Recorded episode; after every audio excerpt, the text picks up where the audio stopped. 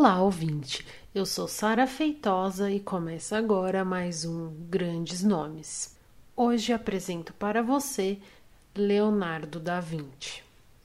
Considerado um dos maiores gênios que já existiu, Leonardo da Vinci era pintor, matemático, anatomista, engenheiro, arquiteto, inventor, escultor, músico, poeta e botânico. Enfim, ele era surpreendente. Nascido em 1452 na aldeia de Da Vinci, próximo de Florença, era filho de um tabelião e uma camponesa.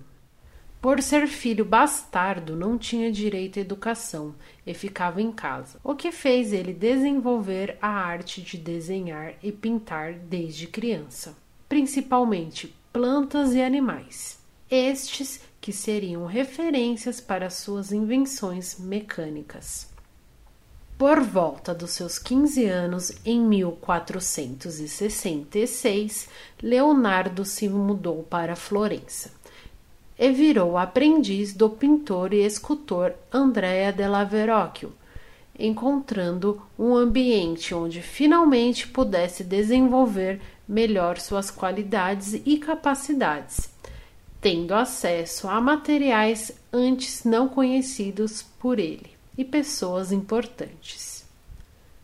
Aos 20 anos já era um artista reconhecido, do qual trabalhava para os nobres inclusive a família de seu pai, onde não pôde receber o sobrenome. Florença era o lugar onde concentrava-se muitos artistas, filósofos, matemáticos e cientistas, onde, com seu extremo talento, fez ele andar com os nobres e ser reconhecido pela sua arte. Além disto, se dedicava muito à engenharia e anatomia. Diversas de suas anotações foram encontradas com esboços de suas criações, que, para garantir a sua autenticidade, as escrevia ao contrário, onde somente com o espelho conseguia-se ler o que era anotado. O historiador da arte Elias Feitosa de Amorim Júnior compartilha sobre a vida e a importância de Leonardo da Vinci. Mesmo sendo um artista renomado, Leonardo dividia espaço com outros grandes nomes que sentiam inveja dele por dominar algumas técnicas que eram pouco conhecidas. Da Vinci tinha uma antipatia por Sandro Botticelli, que infelizmente tinha mais contatos com os influentes.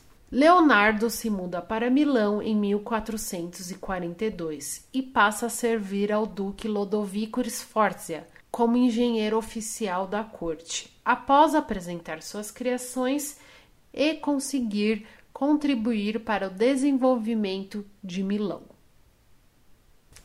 Em, 14...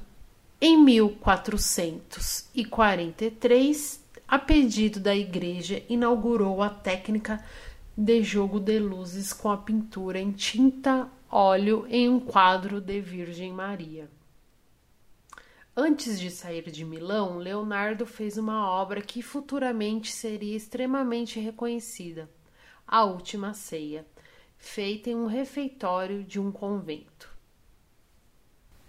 Nesta época, Da Vinci desenhou diversas invenções, dentre elas o protótipo que daria ideia do helicóptero anos depois.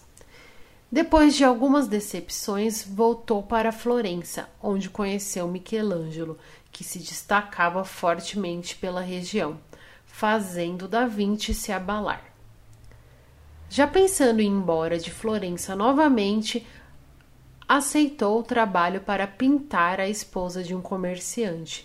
Essa mulher, nada mais nada menos, ficou conhecida como Mona Lisa, um dos quadros mais famosos do mundo, cercado de mistérios.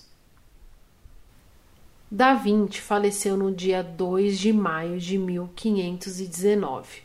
Pouco antes de morrer, fez um testamento deixando o que tinha para os seus ajudantes Talvez ele nem imaginava o quanto seria importante para a história da humanidade, e o quanto suas criações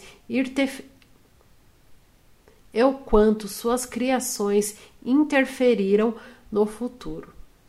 O fato é que Leonardo será lembrado por muito tempo.